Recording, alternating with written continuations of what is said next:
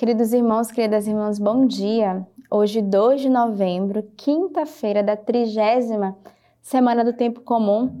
Hoje a igreja celebra, né, nós comemoramos exatamente todos os fiéis defuntos. É o dia de rezarmos pelos nossos entes queridos, mas também por aqueles que passaram na nossa vida e que hoje se encontram com certeza junto de Deus, junto do Senhor. É o dia de rezarmos e também de evangelizarmos. Aqui na Arquidiocese do Rio de Janeiro, temos a grande graça neste dia 2 que as comunidades vão até os cemitérios para rezar com as famílias, né, confiar todos aqueles que perderam, né, os seus entes. Viver esse dia de evangelização, tem missa a cada hora nos cemitérios. O cardeal também vai nos cemitérios rezar, né, não só pelas almas, mas sobretudo confiar as famílias que perderam e que estão lá presentes vivendo esse momento.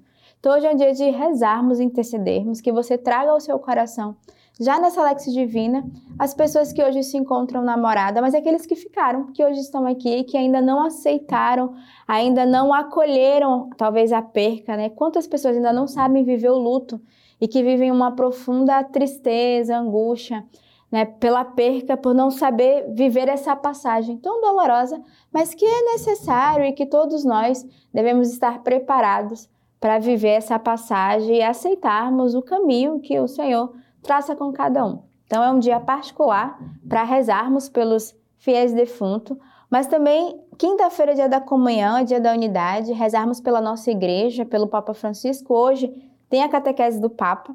Então, de rezarmos e carregarmos no nosso coração todas as intenções que a igreja hoje também se une a cada um de nós neste dia. E nada é melhor do que rezarmos é, por todos aqueles que nessa guerra né, partiram, que morreram. Eu acho que é um dia também de rezar, mesmo se nós não conhecemos, mas de confiarmos tantas vidas que foram é, perdidas através né, do coração do homem que carrega muitas vezes a maldade. Então, nessa quinta-feira, rezemos por Israel, pela Palestina, por todos aqueles que perderam seus familiares e aqueles que estão sofrendo, pedindo a paz, mas também o consolo do coração. Primeira leitura de hoje é retirada do livro de Jó. Jó tomou a palavra e disse: Oxalá minhas palavras fossem escritas e fossem gravadas numa inscrição, com cinzel de ferro e estilete fossem esculpidas na rocha para sempre. Eu sei que meu defensor está vivo e que no fim se levantará sobre o pó. Depois do meu despertar, Levantar-me-á junto dele, e em minha carne verei a Deus. Aquele que eu vi será para mim. Aquele que meus olhos contemplarem não será um estranho. Então a gente vê na leitura de hoje, né, do profeta ali de Jó, que a gente percebe é, esse coração contrito e voltado para o Senhor. E ele começa dizendo: Oxalá minhas palavras fossem escritas e fossem gravadas numa inscrição com cinzel de ferro e estilete fossem esculpidas na rocha para sempre. Então, Jó que é, traz a sua súplica, a sua oração e que deseja, e deseja que a sua palavra esteja guardado no coração, mas sobretudo escrito, porque ele vai dizer: Eu sei que meu defensor está vivo e que no fim se levantará sobre o pó. Então, ele que reconhece que atesta a presença de Deus e que deseja comunicar isso né, a todo o povo para que as pessoas, ao despertar, se deem conta da presença do Deus, que é esse Salvador e esse libertador, o qual todos nós somos chamados a contemplar a graça de Deus. O salmo de hoje é o Salmo 22. O Senhor é meu pastor, nada me falta. Em verdes pastagens me faz repousar. Para as águas tranquilas me conduz e restaura minhas forças. Ele me guia por caminhos justos por causa do seu nome. Ainda que eu caminhe por um vale tenebroso, nenhum mal temerei, pois estás junto a mim. Teu bastão e teu cajado me deixam tranquilo. Diante de mim preparas uma mesa à frente dos meus opressores. Unges minha cabeça com óleo e minha taça transborda. Sim, felicidade e amor me seguirão todos os dias da minha vida minha morada é a casa do Senhor por dias sem fim. Então, o Salmo 22 é um salmo muito conhecido, né? todos nós conhecemos esse salmo do pastoreio do Senhor, e o salmista começa dizendo: O Senhor é meu pastor, nada me falta. Então, aqueles que se colocam sobre esse pastoreio, né, o rebanho do Senhor, tenha a certeza no coração, a confiança, o ato de fé que nada nos falta. E que o Senhor é esse bom pastor que nos faz repousar né, no seu coração, que nos conduz, como diz o salmista, para as águas tranquilas e que nos guia pelo caminho justo. Então, neste dia, peçamos ao Senhor a graça de não sairmos do seu pastoreio, não sermos ovelhas desgarradas, mas nos deixarmos ser conduzidos pela mão do Senhor. E aí o salmista, ele vai manifestar essa confiança em Deus. Ele diz: "Ainda que eu caminhe pelo um vale tenebroso, nem o mal eu temerei". Então é um coração confiante que ainda que passemos pela dificuldade, né, pelo vale tenebroso e pela escuridão, não devemos temer. Por quê? Porque o Senhor está junto a mim, diz o salmista. Teu bastão e teu cajado me deixam tranquilo. Porque nós sabemos que o Senhor caminha conosco, ele segura a nossa mão, ele caminha com cada um de nós, por isso devemos renovar a nossa confiança. E neste dia, né, de finados, devemos renovar a confiança em Deus, em todos aqueles que nós perdemos, mas que nós não estamos só, que o Senhor caminha conosco e cuida daqueles que partiram. Então, renovemos a nossa confiança. E aí o salmista termina dizendo: Sim, felicidade e amor me seguirão todos os dias da minha vida. Então, peçamos ao Senhor a graça de sermos conduzidos por esse amor, por essa alegria, por essa felicidade de saber que pertencemos a um Deus que é o pastor e guarda da nossa vida. A primeira leitura de, a segunda leitura de hoje é retirada da carta de São Paulo aos Coríntios. Cristo ressuscitou dos mortos primícia dos que adormeceram. Com efeito, visto que a morte veio por um homem, também por um homem vem a ressurreição dos mortos. Pois, assim como todos morrem em Adão, em Cristo todos receberão a vida. Cada um, porém, em sua ordem. Como primícias, Cristo. Depois, aqueles que pertencem a Cristo por ocasião da sua vinda. A seguir, haverá o fim quando ele entregar o reino a Deus Pai, pois é preciso que ele reine até que tenha posto todos os seus inimigos debaixo dos seus pés. O último inimigo a ser destruído será a morte, pois ele tudo colocou debaixo dos pés dele. Mas, quando ele disser tudo está submetido, evidentemente excluir-se-á aquele que tudo lhe submeteu e quando todas as coisas lhe tiverem sido submetidas, então o próprio Filho se submeterá àqueles que tudo lhe submeteu, para que Deus seja tudo em todos. E o evangelho de hoje é do evangelista São Lucas. Disse Jesus a seus discípulos: Tende os rins cingidos e as lâmpadas acesas. Sede semelhantes a homens que esperam seu Senhor voltar das núpcias a fim de lhe abrirem logo que ele vier e bater. Felizes os servos que o Senhor, à sua chegada, encontrar vigilantes.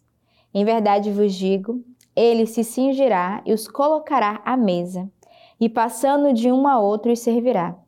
E caso venha pela segunda ou pela terceira vigília, felizes serão se assim os encontrar. Compreender isto? Se o dono da casa soubesse que em que hora viria o ladrão, não deixaria que sua casa fosse arrombada. Vós também ficais preparados, porque o Filho do Homem virá numa hora que não pensais. Então, o evangelho de hoje é o evangelho da vigilância. Todos nós somos chamados a prepararmos o nosso coração para a hora que o Senhor virá. E é bem propício a leitura de hoje, porque no início eu dizia, nós não estamos preparados muitas vezes para a perca, nós não conseguimos aceitar a partida, a passagem da morte para a vida, né? Porque as pessoas não morrem, como disse Santa Teresinha, elas entram na vida, aqueles que fazem esse caminho com o Senhor. Mas o Evangelho vai dizer: todos nós devemos estar preparados para essa passagem da morte para a vida e todos nós devemos preparar para quando o Senhor vier, a nossa alma possa ser arrebatada, se assim a gente pode dizer, junto com o Senhor e que de fato podemos estar na, na morada celeste. Então, nesse dia, peçamos a graça, né, ao Senhor de prepararmos o nosso coração, de estarmos vigilantes né, com as nossas lâmpadas acesas, a lâmpada da fé, a lâmpada da esperança, a lâmpada da caridade. Não tenhamos medo e busquemos esse caminho de conversão, tracemos esse caminho de santidade. Neste dia também quero fazer um convite, né, a esse caminho de conversão. Para você ali que é da região do Maranhão, ali Imperatriz, a nossa comunidade de aliança, junto com a comunidade de vida, está preparando um Recria-me. Então é um tempo de recriar a nossa alma, recriar a nossa história É um tempo de conversão, de cura, mas também de santidade. Então, você que é dessa região, aproveita fazer a sua inscrição, procura os membros da nossa comunidade e vive esse tempo de graça junto aos nossos irmãos da Aliança, mas também os nossos irmãos de vida que vão estar presentes animando esse retiro nesse final de semana, que começará nessa sexta-feira e terminará no domingo. Então, para maiores informações, entre em contato com a comunidade para viver esse tempo forte de graça. Que neste dia de oração e de intercessão e nessa quinta-feira, peçamos ao Senhor a graça de um coração unido a Ele e tenhamos uma boa quinta-feira. Que Deus os abençoe.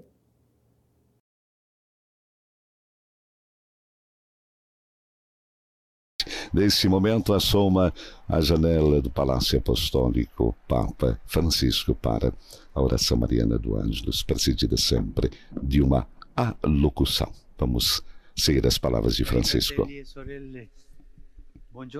Caros irmãos e irmãs, bom dia. E boa festa.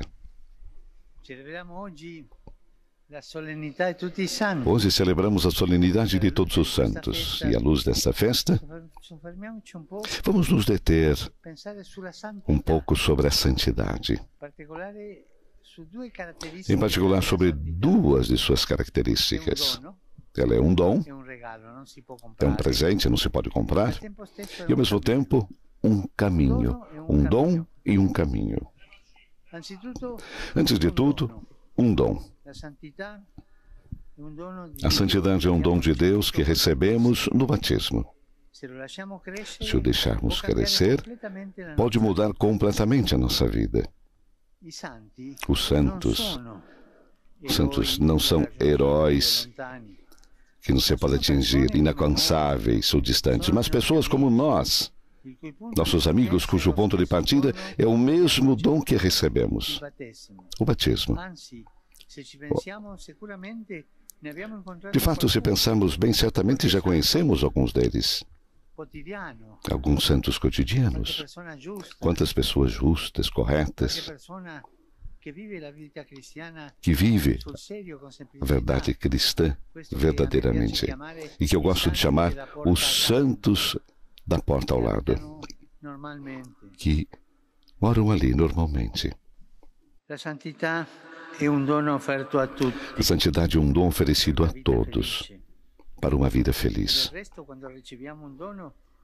Afinal, quando recebemos um presente, qual é a nossa primeira reação? Justamente, ficamos felizes porque isso significa que alguém nos ama.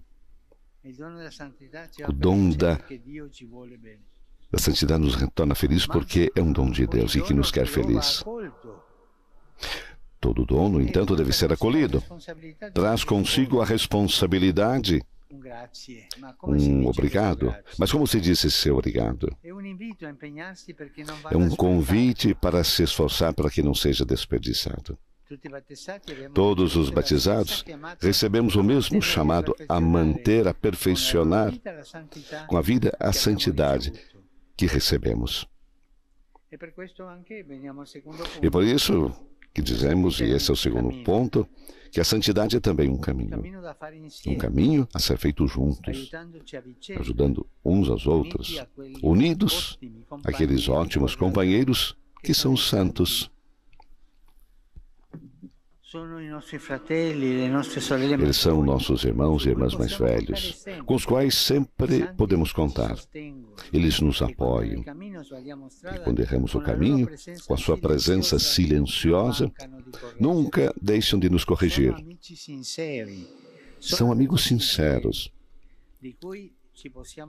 em quem podemos confiar, porque desejam o nosso bem. Em suas vidas, encontramos um exemplo. Em suas orações, recebemos ajuda e amizade. E na comunhão com eles, estamos ligados por um vínculo de amor fraterno. A santidade é um caminho e um dom. E podemos perguntar então: eu me lembro de ter recebido o dom do Espírito Santo, que me chama à santidade e me ajuda a chegar lá?